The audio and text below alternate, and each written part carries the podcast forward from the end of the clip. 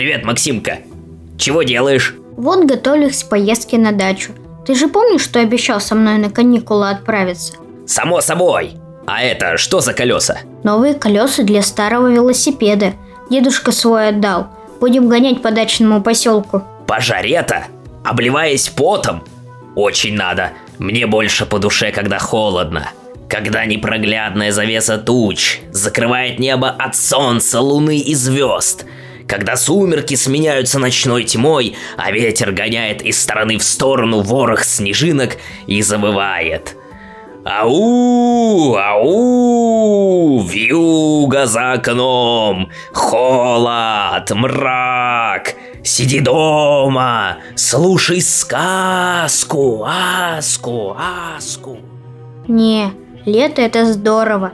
На солнышке позагораем, на бережке порыбачим, в лесу грибов и ягод соберем. А варенье... Ты знаешь, какое прекрасное варенье бабушка летом варит? Знаю, пробовал. Действительно вкусно, но нам, монстрам, все же по нутру помрачнее и похолоднее, чтобы люди из дома на улицу носа не показывали. Вот тогда нам раздолье. Ты послушай, как звучит. Ледниковый период, зимняя стужа, вечная мерзлота, поэзия. Охота же земле вокруг солнца крутиться, чтобы прекрасная зима сменялась каким-то там летом. А вот нашим друзьям повезло, и попали они из измерения, где попрощались с капитаном Симоной Дакар, обратно в свое, но в самый жуткий холод, который только могли себе вообразить.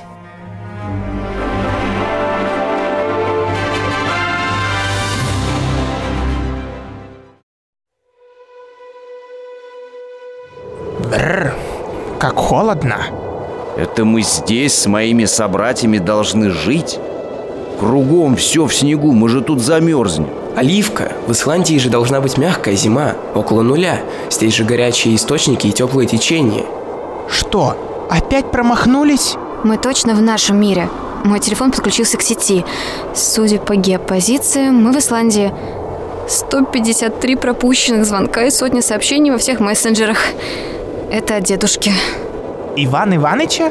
Чего пишет? Думаю, что ничего приятного я там не найду. Ох, и влетит же мне. Вы идите в пещеру, вон там вроде бы вход в нее.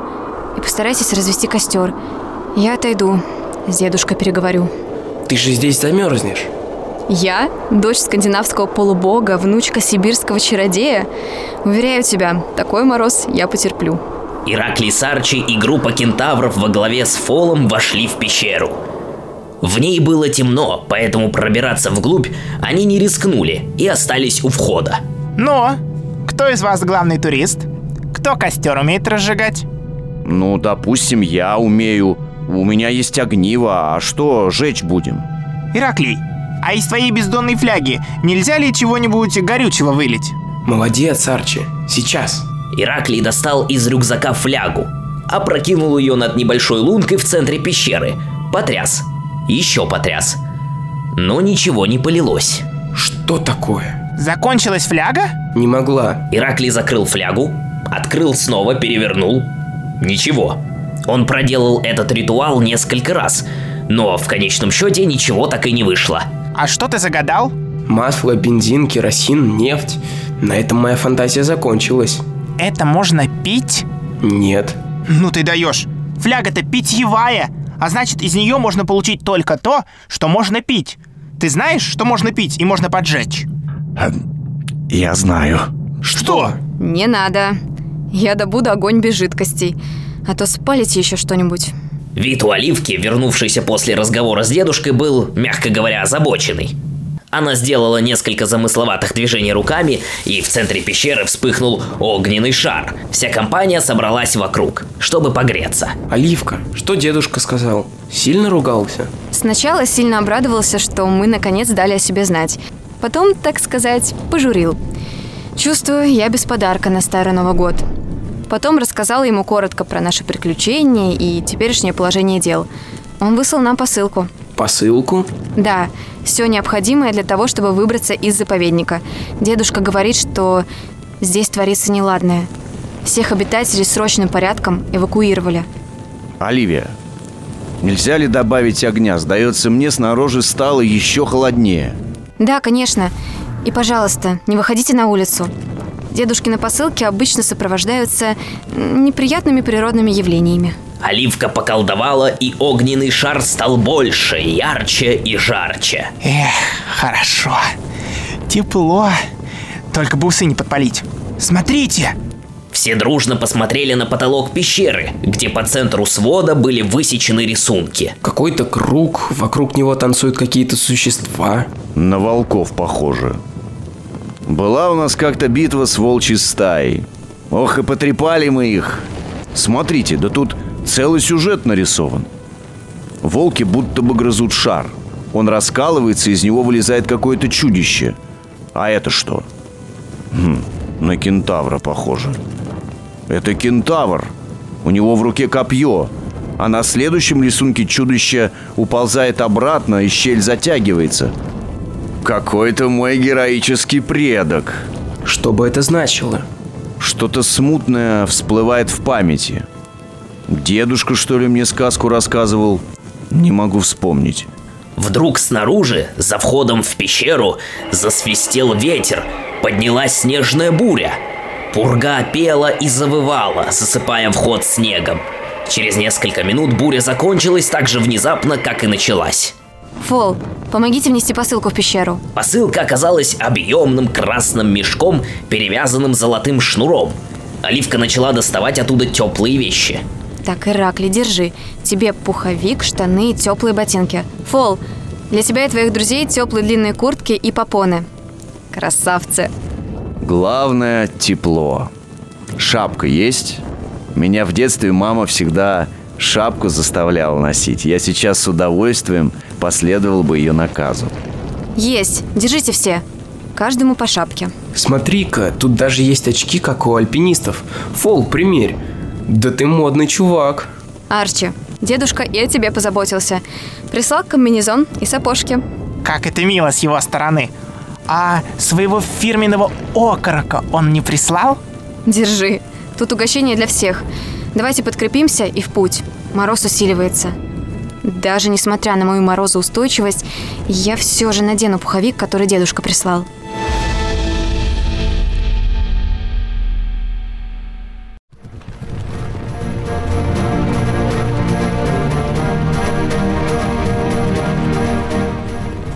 Табун кентавров, на некоторых из которых сидели наездники, несся по заснеженному полю, поднимая за собой холодные вихри. Все кругом было завалено снегом. Некогда вечно зеленый заповедник превратился в белую пустыню. Ну, прямо как в лесу у Ивана Ивановича, э, только без деревьев. Спускаясь с горы, они увидели внизу небольшой городок. Дома были размещены по кругу, будто были выстроены вокруг озера. Компания спустилась и начала движение по кругу, вокруг замерзшего водоема, вдоль заснеженных улиц и заваленных снегом крыш домов. В городе была мертвая тишина. Друзья подъехали к самому большому зданию с башней. Оно частично нависало над озером. На башне вместо часов было табло, на котором было пять делений. Прекрасно, очень хорошо, ни то ни сё, плохо и катастрофа. Стрелка упала где-то сильно ниже катастрофы. Это не предвещало ничего хорошего. В центре города круглое озеро. Я слышала, что оно никогда не замерзает. А это дом смотрителя заповедника. Очень милый человек. На порог выскочил худой мужчина в шубе и меховых сапогах. На груди у него был привязан круглый щит. Видимо, это были доспехи. В одной руке короткий меч, в другой деревянный щит. На голове остроконечный шлем поверх меховой шапки-ушанки. Шлем с шапкой налезал на глаза, и смотрителю приходилось постоянно его поправлять, что с мечом в руке было делать не особенно удобно. Что? Кто вы такие? Какого лешего? Что вы здесь делаете? Да уж, очень милый человек. Как вы сюда попали? Портал уже закрыт. Почему вы не эвакуировались? Здравствуйте, господин смотритель. Я Оливия, внучка Ивана Ивановича. Со мной Ираклий, кот Арчи и Кентавры, их предводитель Фол. Мы прибыли пару часов назад из параллельного мира. Магнус, мы не знали, что у вас тут что-то случилось. Почему у вас тут так холодно? Мне было обещано, что мы тут с братьями будем жить в мире и согласии. Ну как тут жить? Это же огромный морозильник. Не знаю, ничего не знаю. Бегите отсюда, спасайтесь. Тут скоро станет совсем опасно. Они скоро будут здесь. Кто? Издалека донесся вой стаи волков. От этого звука у каждого внутри похолодело. Волки. Все, поздно. Все пропало. Смотритель сел на крыльцо и опустил руки. Щит выскользнул из опущенных рук и скатился к ногам Фола.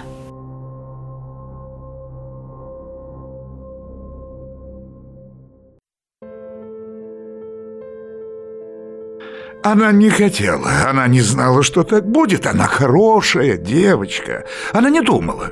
Она просто хотела мне насолить. Она не хотела. Она просто позлить меня решила. Она примерная девочка. Кто и чего не хотел? Она не хотела, Фол! Она не знала, что такое случится. Оливка, ты же ее знаешь, она очень хорошая девочка. Ты же играла с ней в пиратов на озере, помнишь? Вы про Лару? Кто это? Его дочь. Я с ней подружилась, когда была на каникулах здесь. Очень милая белокурая девочка. Гоняли с ней на велике. Ей очень нравилось дразнить местных мальчишек, а потом убегать от них. Оливка, там волки воют, а ты тут ностальгируешь. Пусть он толком расскажет, что тут происходит. Так, расскажите, пожалуйста, может, мы сможем помочь? Где-то на краю галактики миллион лет назад случилась битва между огненным и ледяным гигантами.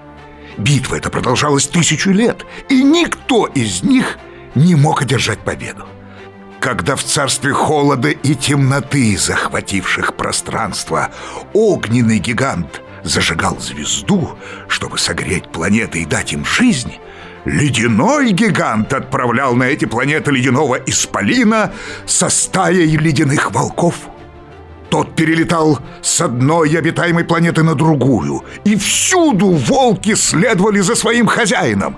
Каждую планету, на которую ступал Исполин, он превращал в ледяную пустыню в угоду своему создателю. И вот ступил Исполин на нашу землю, согретую солнцем. Узнал об этом огненный гигант и вызвал ледяного гиганта на смертный бой. Сойдясь в последней схватке, они пронзили сердца друг другу, получив смертельные раны. Умирая, огненный гигант вырвал частичку своего сердца и отправил на землю. Упала она прямо у ног ледяного исполина и расплавила землю, образовав огненный вулкан. Ледяной исполин провалился в лаву, а волки его разбежались в разные уголки Вселенной. Над кратером вулкана образовалось озеро с горячими источниками. Вокруг него волшебники построили город, который стал столицей зачарованного заповедника. И пока частичка сердца находилась в сердце вулкана, ледяной исполин был заперт в лаве. Он сказал «находилась»? Мне не показалось? Нет, Арчи, он именно так и сказал. И куда делась эта частичка сердца огненного гиганта? Ираклий? А я тут при чем? Я ж с вами приехал. Забыл? Она не хотела. Она не знала, что так будет. Она хорошая девочка. Опять по кругу. Она хорошая девочка. Что она натворила? Она забрала его. Сердце. У нас в городе есть научно-волшебная лаборатория, которая занимается изучением этой частицы. Лара проходила в ней практику, а в свободное от работы время гоняла на своем байке. И вот, когда чуть не сбила мамонта, а он у нас один остался, а остальные... Вымерли? Почему вымерли? Отправились на конкурс доисторических животных. Ежегодно проводится в Южной Америке. Мы третий год подряд получаем гран-при. Не отвлекайтесь, товарищ смотритель. Что там про украденное сердце? Я не позволю так про Лару. Она... Она хорошая девочка, мы помним. Но, видимо, сердце все же умыкнуло. Я предпочитаю одолжила. Я отругал ее и запретил гонять на мотоцикле по острову. Вчера вечером температура начала падать. Мы сразу не догадались, что это остывает вулкан. Когда обнаружили пропажу, то в лаборатории нашли записку. Лара написала, что хочет поставить эксперимент, вставить частицу в гоночный автомобиль и попробовать его в деле. Но так как на острове места мало, она поедет в Европу и сделает это там. Я не понимаю, как ей удалось обуздать энергию частицы. Вчера Лара сбежала вместе с ней. И вулкан начал остывать? Товарищ Фол, Оливка, Ираклий, надо что-то решать. Чувствую, волки уже близко. Я сразу создал портал и отправил всех на соседний остров. Бросил клич о помощи. Сюда спешат все самые могущественные волшебники. Но, боюсь, они не успеют. Тут за одним из домов мелькнула тень огромного волка. Фол подхватил щит земли. Мы, кентавры, будем защищать кратер от волков, пока не придет подмога. Братья мои, к бою! Заодно и согреемся. А есть чем сражаться? Это я мигом. Смотритель подбежал к воротам оружейной комнаты и распахнул их. Внутри от пола до потолка комната была завалена оружием. Мечи, арбалеты, луки, щиты, доспехи, топоры, копья. Чего тут только не было. Вот это мы удачно зашли. Под улюлюканье и воинственные кличи вооружившаяся ватага поскакала вокруг замерзшего озера. Тени ледяных волков все чаще стали появляться между домов. Тут один из волков выскочил ближе к озеру, чтобы проскочить на его лед, и тут же был отброшен налетевшим на него кентавром с дубиной. Кентавры неслись по кругу в яростном забеге.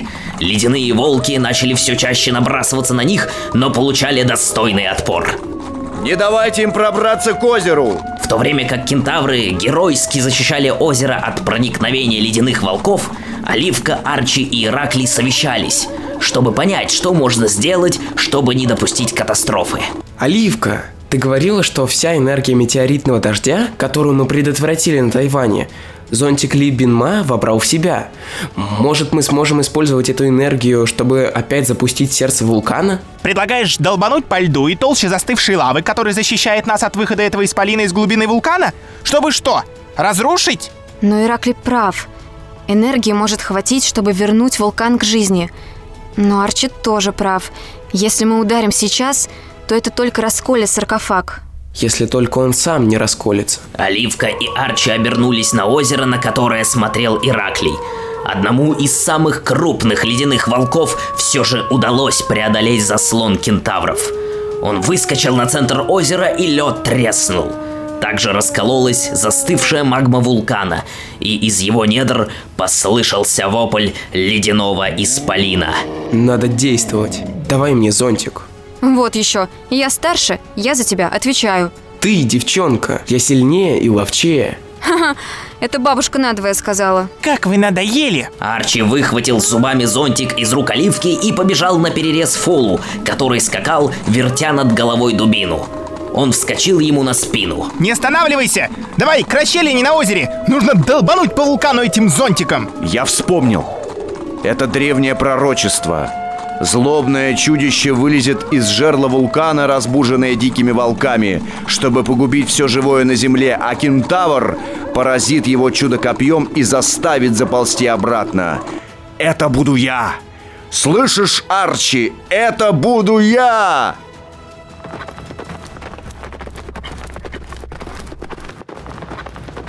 Сказка, услышанная Фолом в детстве, удвоила его силы, и он во весь опор помчался к расщелине. Высоко подняв над головой зонтик, взятый у Арчи, он подскочил к отверстию, из которого уже показалась рука исполина, вылезавшего наружу. Он размахнулся, но тут на него налетел ледяной волк, и они полетели кубарем в сторону. Арчи, видя, что атака Фола сорвалась, подхватил зонтик и нырнул в расщелину. Ираклий застыл на месте от увиденного. Оливка присела на одно колено, закрыла глаза и, скрестив руки, что-то зашептала. Раздался оглушительный взрыв. Вся поверхность озера поднялась вверх под толщей льда и породы. Взрывная волна откинула кентавров и волков, все еще мчавших по кругу в бешеном ритме, посрывала крыши домов, побила стекла окон, вышибла двери. Шквал ветра во все стороны от озера поднял огромную снежную бурю, которая донеслась до самых дальних уголков острова. Из расщелины вырвался столб пепла. Следом вылетели куски расплавленной породы. Рука исчезла в расщелине. Исполин тонул в расплавленной лаве вулкана. Волки бросились на утек и исчезли где-то за облаками дыма и пепла. Сердце вулкана Катла забилось вновь. Вулкан работал вовсю, отдавая тепло заповеднику.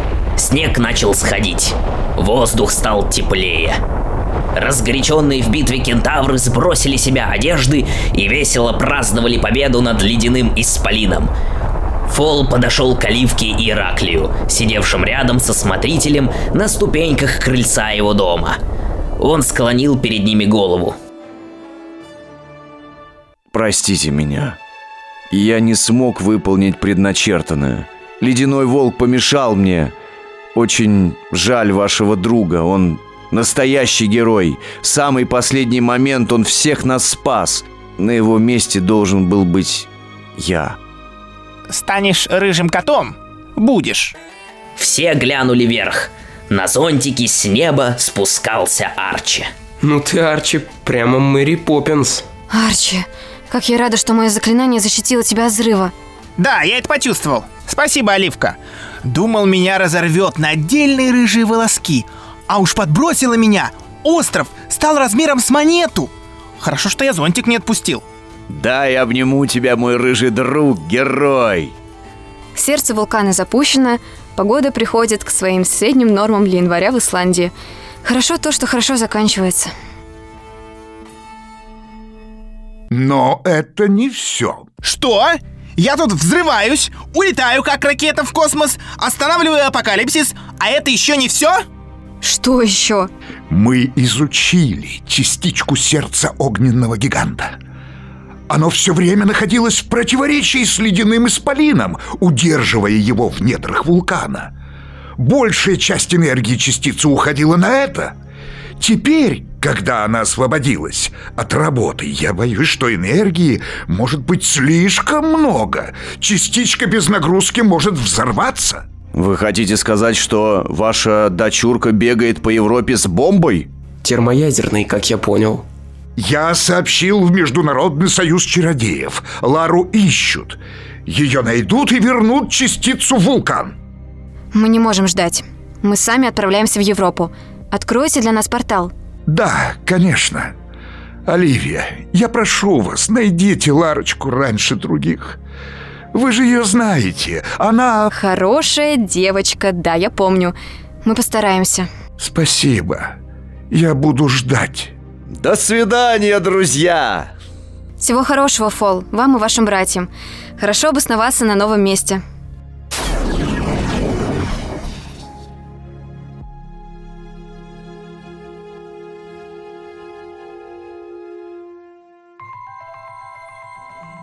А на сегодня все.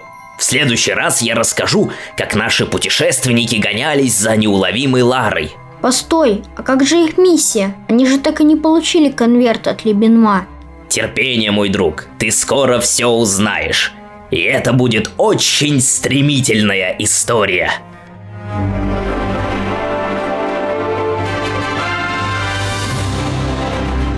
Привет. Меня зовут Владислав Ветров. Я актер театра и кино. В этом выпуске я озвучивал смотрителя зачарованного заповедника Магнуса. Привет, меня зовут Марк Богатырев, я актер, и в этом выпуске я озвучивал кентавра Фола. Привет, меня зовут Кирилл Чемленко, и в этом подкасте я озвучиваю монстра под кроватью.